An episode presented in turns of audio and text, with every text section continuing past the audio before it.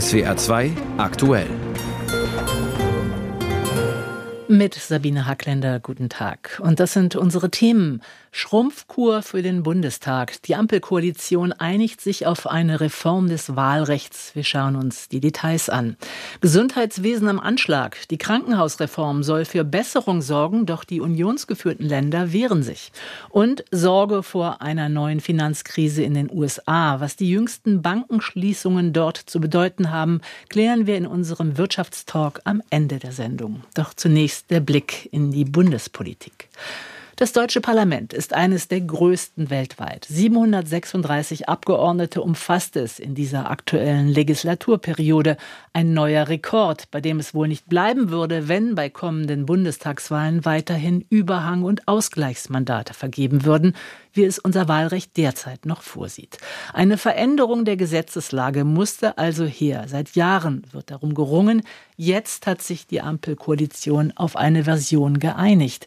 Berlin-Korrespondent Alfred Schmidt. Wie soll jetzt also konkret geschrumpft werden? Also es soll gedeckelt werden, die Zahl der Abgeordneten auf 630. Momentan sind es ja 736, wie gesagt, und es bestand ja die ganze Zeit das Risiko, dass es möglicherweise auch 800 oder 900 werden könnten, eben durch die vielen Überhang- und Ausgleichsmandate. Dieser Zustand soll jetzt beendet werden und das bisherige, ich sag mal, Durchwurschteln mit den Zusatzmandaten würde dann noch dazu führen, dass man übrigens der Bevölkerung vor der Wahl sagen kann, meine Damen und Herren, das Parlament wird nach der Wahl exakt so groß, nämlich 630 Sitze. Die zwei Haupt Hauptvorteile, die von der Ampel immer wieder genannt wurden, neben den Kosten war natürlich, dass die Arbeit in den Ausschüssen dadurch leichter wird und dass auch insgesamt der Platz im Plenum natürlich reichen wird. Denn wenn man sich vorstellt, dass wir ohnehin schon das zweitgrößte Parlamentsgebäude der Welt nach China haben, wären da 800 Abgeordnete irgendwann nicht mehr drin unterzubringen. Umstritten ist die ganze Sache zwar nach wie vor, aber es sieht so aus, als würde am Freitag die Sache mit der einfachen Mehrheit der Ampel durch den Bundestag durchgehen. Heißt es denn auch, dass Wahlkreise wegfallen bzw zusammengelegt werden? Das wird nicht passieren, aber die Listenplätze werden wichtiger. Das heißt, wer weit oben auf der Liste ist, hat natürlich die bessere und größere Chance, auch MDB zu werden. Äh, das ist im Grunde, ja, manche sagen auch kritisch, eine Verlagerung der ganzen Einflussnahme für die Landeslisten und innerhalb der Parteien. Das heißt, wer insgesamt parteiintern ein gutes Standing hat und einen hohen Listenplatz bekommt, ist mit größerer Wahrscheinlichkeit dann auch drin. Aber wenn nicht jeder oder jede mehr mit einem Direktmandat in den Bundestag einziehen kann, wäre es dann theoretisch möglich, dass ein Wahlkreis gar keinen Bundestagsabgeordneten oder Bundestagsabgeordnete mehr stellt, wenn die Kandidaten zu weit hinten auf der Liste stehen? Das soll ausgeschlossen sein. Die äh, tatsächliche Regelung sieht so aus. Dann nehmen wir mal Bayern als bes besonderen Fall, wo es 46 Direktmandate gibt, die die CSU ja immer gerne alle bekommt, außer beim letzten Mal, da ging eines an die Grünen. Aber mal angenommen, sie hätte nur 41 Sitze laut Zweistimmenanteil, dann müsste sie fünf abgeben und die würden dann jeweils die Zweitplatzierten bekommen. Das ist auch der strittige Fall, warum die ganze Sache möglicherweise noch in Karlsruhe landen könnte. Denn die Union hat schon angedeutet, äh, dass sie Verfassungsbeschwerde, Stichwort Normenkontrolle, dagegen einlegen will. Ob das stattfindet, steht noch nicht fest. Aber als gute Oppositionspartei muss man ja schon mal die Fähnchen einstecken und sagen, dass man das nicht kritiklos hinnehmen will. Dann schauen wir noch darauf, wer profitiert und vor allen Dingen, wer hat Nachteile von dieser Reform. Sind das möglicherweise genau die, die jetzt die am lautesten Kritik üben? Möglicherweise die Linkspartei wäre auf jeden Fall mit, ich sag mal, einem Tritt vor Schienbein äh, tatsächlich aus dieser Geschichte herausgehen, denn sie sitzt ja überhaupt nur im Bundestag im jetzigen in Fraktionsstärke drin, wegen der Grundmandatsklausel. Kurz erklärt, wer drei Direktmandate bekommt, darf in Fraktionsstärke in den Bundestag rein, auch wenn er oder sie als Partei insgesamt unter fünf Prozent sind. Das bei der Linkspartei der Fall.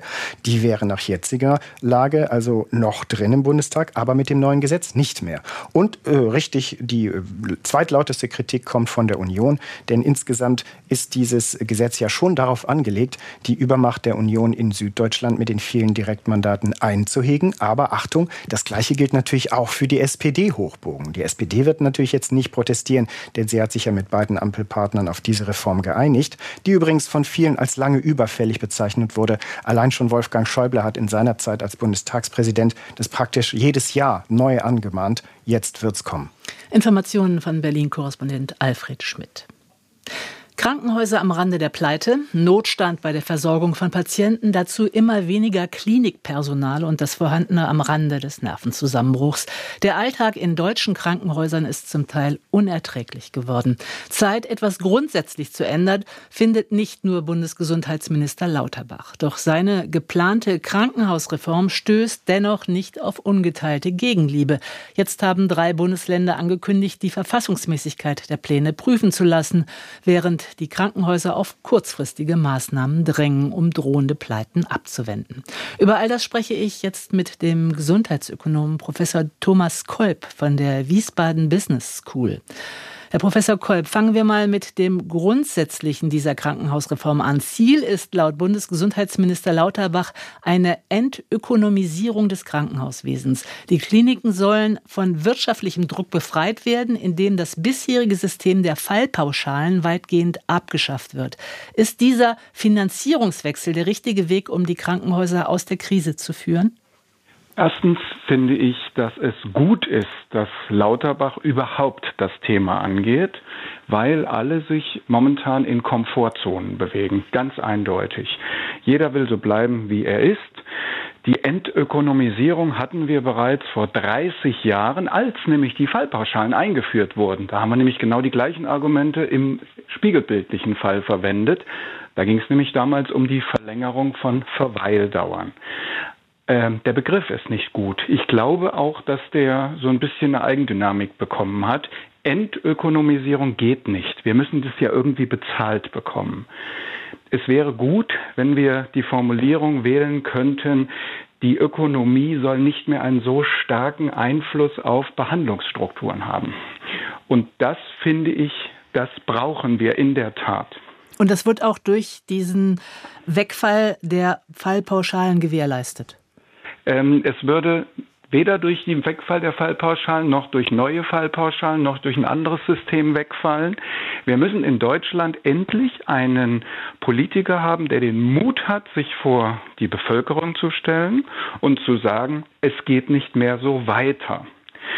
Wir haben ein hervorragendes Gesundheitssystem in Deutschland, aber wir müssen halt die Prioritäten endlich anders setzen bedeutet zum Beispiel, dass die Patienten nicht mehr kreuz und quer und freiwillig wählen dürfen, zu welchem Behandler sie gehen.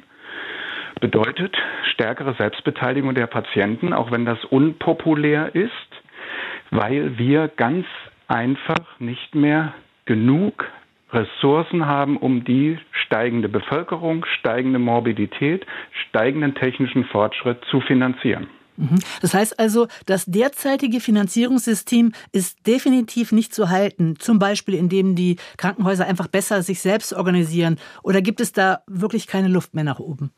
Natürlich könnten wir im derzeitigen System einfach weitermachen. Und ich, mich wundert es ehrlich gesagt auch, nachdem wir so immens viele Ressourcen in den letzten 30 Jahren äh, dort hineingesteckt haben, nicht nur mit der Beforschung des Systems, nicht nur mit der Entwicklung. In nahezu keinem Krankenhaus Deutschlands wurde nicht zusätzlich noch eine Stelle für das sogenannte Medizincontrolling eingeführt. Wir müssen, ich bin der Meinung, wir könnten, egal welches System wir nehmen, ähm, wir haben die Probleme damit nicht gelöst.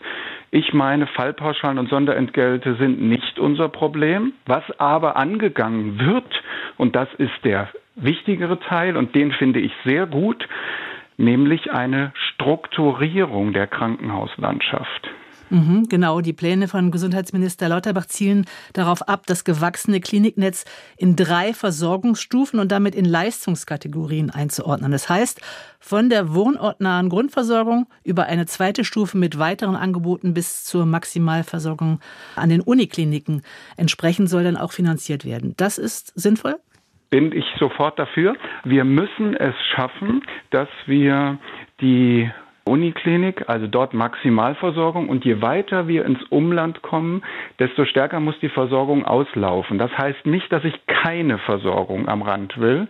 Das heißt, stärkere Ambulanzangebote und niederschwellige Angebote. Es ist nicht sinnvoll, dass ein Krankenhaus in irgendeiner ländlichen Region Hightech-Medizin vorhält. Wir müssen in der Lage sein, durch digitale und durch logistische Angebote die Versorgung besser zu vernetzen. Da bin ich, das ist mein festes Credo seit 30 Jahren. Der Gesundheitsökonom Professor Thomas Kolb von der Wiesbaden Business School. Vielen Dank für das Gespräch. Also, eine Krankenhausreform ist dringend notwendig. Doch wie entlastet man die Krankenhäuser im Hier und Jetzt? Insbesondere die Notaufnahmen, die oftmals nicht mehr wissen, wohin mit all den Patienten. An der Unimedizin in Mainz gibt es seit knapp vier Jahren nun schon ein Modellprojekt, das zeigt, wie es gehen könnte. Eine allgemeinmedizinische Praxis, die die Notaufnahme entlasten soll. Äh, Sarina Fischer berichtet. Sie befindet sich mitten auf dem Campus der Mainzer Unimedizin, direkt neben der Notaufnahme. Die allgemeinmedizinische Praxis ist die erste Anlaufstelle für alle, die akute gesundheitliche Beschwerden haben und vermeintlich Notfälle sind. Geschultes Fachpersonal kümmert sich um sie und kann schnell entscheiden, welche Hilfe sie brauchen und ob sie weiter in die Notaufnahme müssen, erklärt die Leiterin der Praxis Birgit Schulz. Wir schauen uns diese Patienten an, gucken, was sie haben, wie gefährlich es ist, was man tun kann. Wir erklären ganz viel auch. Und letztendlich ist es so, dass wir 70 Prozent von diesen Patienten wieder nach Hause schicken können, nachdem wir sie behandelt haben. Das entspricht etwa 3000 Patientinnen und Patienten im Jahr. Eine große Entlastung für die Notaufnahme. Dort können sich die Mitarbeitenden nun intensiver auf die schwer kranken Menschen konzentrieren. Das sei sehr wichtig, sagt der Vorstandsvorsitzende der Mainzer Unimedizin Norbert Pfeiffer. Das hat tatsächlich die Arbeit in der Notaufnahme besser und schneller gemacht. Die Notaufnahme ist die Formel 1 der Medizin. Da muss es schnell gehen und da müssen die Dinge ganz genau ineinander arbeiten. Und deshalb ist es wichtig, dass diese Prozesse besonders gut gehen. Außerdem bedeutet das auch weniger Stress für die Mitarbeitenden in der Notaufnahme. Sie hätten darunter gelitten, Menschen mit starken Schmerzen manchmal trotzdem warten lassen zu müssen, weil so viel los war. Gleichzeitig habe auch die Patientenzufriedenheit zugenommen, berichtet Fachärztin Birgit Schulz. Wir haben genug Zeit für die Patienten, können sie anschauen, können ihnen viel erklären. Das ist oft ganz viel wert und entlassen eigentlich immer zufriedene Patienten. Das Pilotprojekt scheint also ein voller Erfolg zu sein, ein Gewinn für alle Beteiligten. Erst Anfang des Jahres wurde deshalb die Finanzierung bis Ende 2024 verlängert. Wenn es nach dem Vorstand der Unimedizin Norbert Pfeiffer geht, sollte es dauerhaft bleiben und als Mainzer Modell ein deutschlandweites Vorbild werden. Ich sehe absolut den richtigen Schritt in diese Richtung. Die Patienten wissen nicht, ob sie schwer krank sind oder leicht. Wenn ich ein bisschen Herzschmerzen habe, habe ich mich vielleicht verhoben oder ich habe einen Herzinfarkt. Das weiß ich nicht als Patient. Deshalb muss ich eine Stelle haben, wo ich hinkomme. Und das ist das Modell der Zukunft. Es wird zwei aktuell die Zeit 12.18 Uhr. Bundeswirtschaftsminister Habeck ist mal wieder auf Reisen, diesmal in Südamerika. Gemeinsam mit Agrarminister Özdemir besucht er im brasilianischen Belo Horizonte die deutsch-brasilianischen Wirtschaftstage, wo die beiden unter anderem für eine zügige Umsetzung des Freihandelsabkommens der EU mit den sogenannten Mercosur-Staaten werben wollen. Zuvor stehen aber noch Gespräche mit Vertretern der brasilianischen Regierung über erneuerbare Energien, Rohstoffe und grünem Wasserstoff auf dem Programm. Christopher Jenert berichtet. Ortstermin Belo Horizonte in Brasilien. Die deutsche Firma Neumann und Esser hat hier eine Niederlassung gegründet. Was sie hier baut, ist das, was viele wollen. Wir ähm, haben hier in Brasilien uns zur Aufgabe gemacht, äh, die Elektrolyse und die Herstellung von grünem Wasserstoff zu unterstützen, sagt Alexander Peters, der Chef der Firma. Wollte man es übertreiben, würde man sagen, hier wird Zukunft gebaut. Noch plant die Firma allerdings mit eher kleinen Maschinen, die dann aus Wasser und Strom Wasserstoff machen können. Dieses Gas ist ein Grund, warum Bundeswirtschaftsminister Robert Habeck den Weg nach Brasilien auf sich genommen hat. Deutschland braucht mittelfristig grünen Wasserstoff, um herkömmliches Gas zu ersetzen und den CO2-Ausstoß runterzubekommen. Grün bedeutet, der Umwandlungsprozess muss mit erneuerbaren Energien ablaufen, also Strom aus Wind, Sonne oder Wasserkraft. Der Prozess funktioniert in Brasilien besonders gut, sagt der Wirtschaftsminister. Das liegt vor allem an den großen Mengen an Wasserkraft, die hier verfügbar ist. Deswegen haben sie 80 Prozent ungefähr im Energiemix, im Strommix jetzt schon dekarbonisiert. Da können wir nur eifersüchtig drauf gucken. Sie haben in Brasilien fantastische Gebiete für Solar und Wind mit die besten auf der Erde sehr günstige Produktionsbedingungen. Beim Thema Wasserstoff geht es hier also um zwei Dinge. Deutsche Firmen wollen Technologie liefern und an der Erzeugung beteiligt werden. Auf der anderen Seite geht es aber auch um den Import von grünem Wasserstoff nach Deutschland. Außerdem sollen die wirtschaftlichen Beziehungen zwischen Deutschland und Brasilien und auch anderen südamerikanischen Ländern wie Kolumbien ganz grundsätzlich ausgeweitet werden, auch um zum Beispiel Fachkräfte für Deutschland gewinnen zu können. Doch ganz so einfach ist es nicht. Deutschland ist nicht das einzige Land, das in Brasilien oder seinen Nachbarstaaten vorstellig wird. Vor allem China ist hier schon sehr präsent, sagt die Chefin der deutschen Außenhandelskammer in Sao Paulo, Barbara Conner. China ist schon seit vielen, vielen Jahren äh, wichtigster Handelspartner, wichtigster Investor in Brasilien. Und für die deutsche Wirtschaft ist es sehr, sehr wichtig, dass äh, die Rahmenbedingungen, zum Beispiel durch ein EU-Mercosur-Abkommen, äh, attraktiver werden. Es droht also sowas wie ein Wettlauf um die Gunst der Lateinamerikaner. Zentral wird, wie erwähnt, das sogenannte Mercosur-Abkommen. Es soll Zölle abbauen und mehr Handel ermöglichen. Eigentlich ist es auch seit Jahren fertig verhandelt. Unter Brasiliens Ex-Präsident Bolsonaro war ein Abschluss aber nicht machbar. Ob das jetzt funktioniert, ist aber unsicher. Für den deutschen Landwirtschaftsminister Cem Özdemir, der auch dabei ist, geht es vor allem darum, dass Naturschutz in einem solchen Vertrag fest verankert wird. Der Nachhaltigkeitsgedanke muss nochmal gestärkt werden. Brasilien hat seinerseits ja auch äh, Punkte angesprochen, die sie öffnen wollen, über die sie diskutieren wollen. Zum Verhandeln gehören aber bekanntlich immer mindestens zwei. Wie viel Brasilien und die anderen Mercosur-Staaten sich reinreden lassen wollen, das ist offen. Brasilien wiederum will seine mittelständischen Firmen besser schützen. Es gibt also noch viel zu verhandeln. Dass es schwierig wird, zeigt schon eins, nämlich, dass seit Monaten ein deutscher Politiker nach dem anderen nach Lateinamerika fliegt, um den Weg für das Abkommen zu ebnen. Ob Habeck und Özdemir entscheidend weiterkommen, das werden die nächsten Tage zeigen. In Peking ist heute der Nationale Volkskongress zu Ende gegangen. Dort das wichtigste politische Ereignis des Jahres, wenn Chinas Scheinparlament mit seinen rund 3000 Delegierten die großen personellen und strategischen Entscheidungen trifft. Diesmal waren das die dritte Wiederwahl von Staatschef Xi und die Ernennung des neuen Regierungschefs Li Keqiang neben weitreichenden Umbauten am chinesischen Staatsapparat. Aus Pekinger Regierungssicht könnte man wohl sagen, ein vollumfänglich geglückter Volkskongress. Benjamin Eisel berichtet. Langer Applaus von den rund 3000 nicht demokratisch gewählten Delegierten für den mächtigsten Mann in China seit Jahrzehnten. In seiner Rede betonte Xi Jinping die Wichtigkeit nationaler Sicherheit für die Entwicklung des Landes und kündigte eine weitere Modernisierung des Militärs an.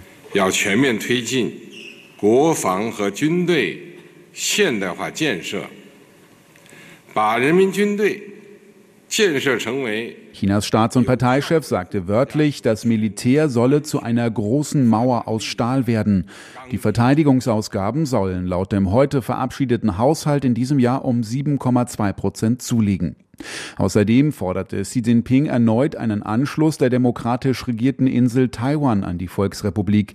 Die Staats- und Parteiführung betrachtet Taiwan als eigenen Landesteil, obwohl die Insel nie unter der Kontrolle der kommunistischen Partei stand. Xi Jinping hatte sich am Freitag vom Volkskongress für eine unübliche dritte Amtszeit als Staatschef bestätigen lassen. Um an der Spitze von Staat und Partei bleiben zu können, hatte er 2018 bereits die Verfassung ändern lassen. Der 69-Jährige setzt sich außerdem über die bisher geltende Altersbegrenzung hinweg. Der Volkskongress hat bei seiner diesjährigen Tagung außerdem neue Regierungsmitglieder eingesetzt. Neuer Ministerpräsident ist der bisherige Parteichef von Shanghai Li Qiang, ein enger Vertrauter von Xi Jinping. And now give the floor to the premier. 大家好，很高兴啊。 Auf einer weitgehend inszenierten Pressekonferenz heute zeigte sich der neue Ministerpräsident zuversichtlich, dass sich die Wirtschaft in China schnell erholen wird. Er kündigte weitere Reformen und Offenheit für private Unternehmen an. Für dieses Jahr hat der Volkskongress ein vorsichtig optimistisches Wachstumsziel von etwa 5 Prozent beschlossen. Nach fast drei Jahren strikter Null-Covid-Politik und dem weitgehend unvorbereiteten Ende der Maßnahmen im Dezember steckt Chinas Wirtschaft in der Krise. 实践证明，中国的各项疫情防控的各项 Li Qiang verteidigte Chinas Pandemiebekämpfung als den richtigen Ansatz. Trotz der teils chaotischen Zustände im Dezember und der vielen Toten sprach der neue Ministerpräsident von einem Sieg über das Virus und einem reibungslosen Übergang. Li Qiang war für den harten Lockdown in Shanghai im vergangenen Jahr mitverantwortlich. Die mehr als 25 Millionen Einwohner der Stadt durften zwei Monate lang nicht ihre Wohnungen verlassen. Menschen hatten zum Teil zu wenig zu essen und kein Trinkwasser. Dass Li Qiang trotz der teils chaotischen Zustände zum Ministerpräsidenten befördert wurde, werten Beobachter als Zeichen, dass für einen Aufstieg in der kommunistischen Partei inzwischen vor allem eins zählt, Loyalität zu Xi Jinping. Darüber hinaus hat der Volkskongress bei seiner Jahrestagung einer großen Umbildung des Staatsapparats zugestimmt. Fünf Prozent Arbeitsplätze sollen im Zuge der Reform wegfallen. Eine neue große Finanzaufsicht soll künftig Banken, Versicherungen und Finanzplattformen kontrollieren. Hintergrund sind unter anderem Sorgen, die Krise in Chinas hochverschuldetem Immobiliensektor könnte auf Banken übergreifen. Außerdem wird das Wissenschafts- und Technologieministerium umstrukturiert. Damit sollen Innovationen besser gefördert werden, um China schneller technologisch eigenständig zu machen. Hintergrund sind unter anderem Sanktionen der USA im Bereich Mikrochips.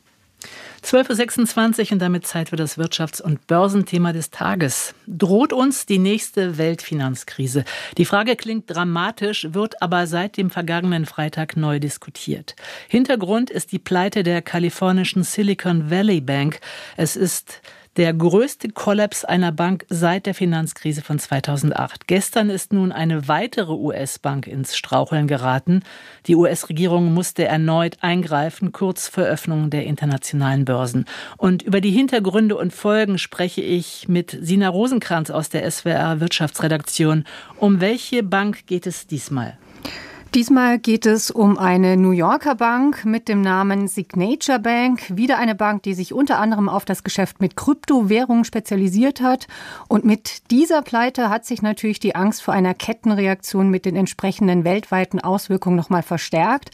Die US-Regierung versucht dieser Sorge jetzt mit allen Mitteln entgegenzuwirken. Die Kunden sollen ihre Gelder in vollem Umfang wiederbekommen. Alle Einlagen seien durch die US-Behörden gesichert. Das gelte sowohl für die die New Yorker Signature Bank als auch für die Silicon Valley Bank, die ja am Freitag vorübergehend geschlossen und unter staatliche Kontrolle gestellt wurde. Trotzdem gab und gibt es am Wochenende und jetzt auch in mehreren Ländern Krisensitzungen von Politikern und Regulierungsbehörden. Hm. Wie groß ist dort die Verunsicherung? Die Unruhe ist natürlich in den USA am größten, aber auch in Großbritannien, wo es einen größeren Ableger gibt der Silicon Valley Bank, für den es jetzt auch schon mehrere Über, äh, Übernahmeangebote gibt. Die Silicon Valley Bank war auf Technologiefirmen und Start-ups spezialisiert, wie der Name schon ein bisschen sagt, die jetzt natürlich unter Druck geraten, denn das hat die US-Regierung auch klar gemacht. Die Einlagen von Kunden bis 250.000 Dollar sind gesichert, aber die Banken selbst werden nicht gerettet. Finanz Finanzministerin Janet Yellen hat gesagt, das machen wir nicht noch einmal. Die Banken seien Risiken eingegangen und müssten jetzt die Verluste eben auch selbst tragen. Es ist die zweite US-Bank innerhalb weniger Tage, die in finanzielle Schwierigkeiten gerät, von der man aber mhm. hier in Europa zuvor noch kaum was gehört hat. Ist Deutschland überhaupt in irgendeiner Form davon betroffen? Natürlich nicht direkt, aber spätestens seit der Finanzkrise wissen wir, im Finanzsektor hängt alles mit allem zusammen. Und von einer Bank namens Lehman Brothers hatten wir vor 2008 auch äh, noch nicht gehört, zumindest die meisten von uns nicht. Der Finanzkrisenstab der Deutschen Bank ist zusammengekommen heute, um über mögliche Auswirkungen für die deutsche Finanzbranche zu beraten. Die Finanzaufsicht BaFin hat schon signalisiert, wir sehen bisher keine Bedrohung für die deutsche Finanzstabilität und ganz ähnliche, erstmal beruhigende Signale kamen auch von den entsprechenden Behörden bzw. Regierungen aus Japan, China oder auch aus Frankreich. Das heißt, die Frage, ob uns eine neue Finanzkrise droht, ist bislang noch zu früh, zu sehr Panikmacher? Naja, genau darüber streiten sich gerade die Finanzexperten. Relativ große Einigkeit herrscht darüber, dass die starken Leitzinserhöhungen in den USA mitverantwortlich sind für die Probleme der Banken. Sie haben für Stress in den Bilanzen geführt. Und deshalb ist die große und entscheidende Frage, ob weitere Banken noch folgen könnten und wenn ja, wie viele. An der Börse, Börse herrscht bislang noch keine Panik, aber schon große Verunsicherung. Bankaktien verlieren deutlich an Wert. Commerzbank minus 9,5 Prozent aktuell, Deutsche Bank minus 5.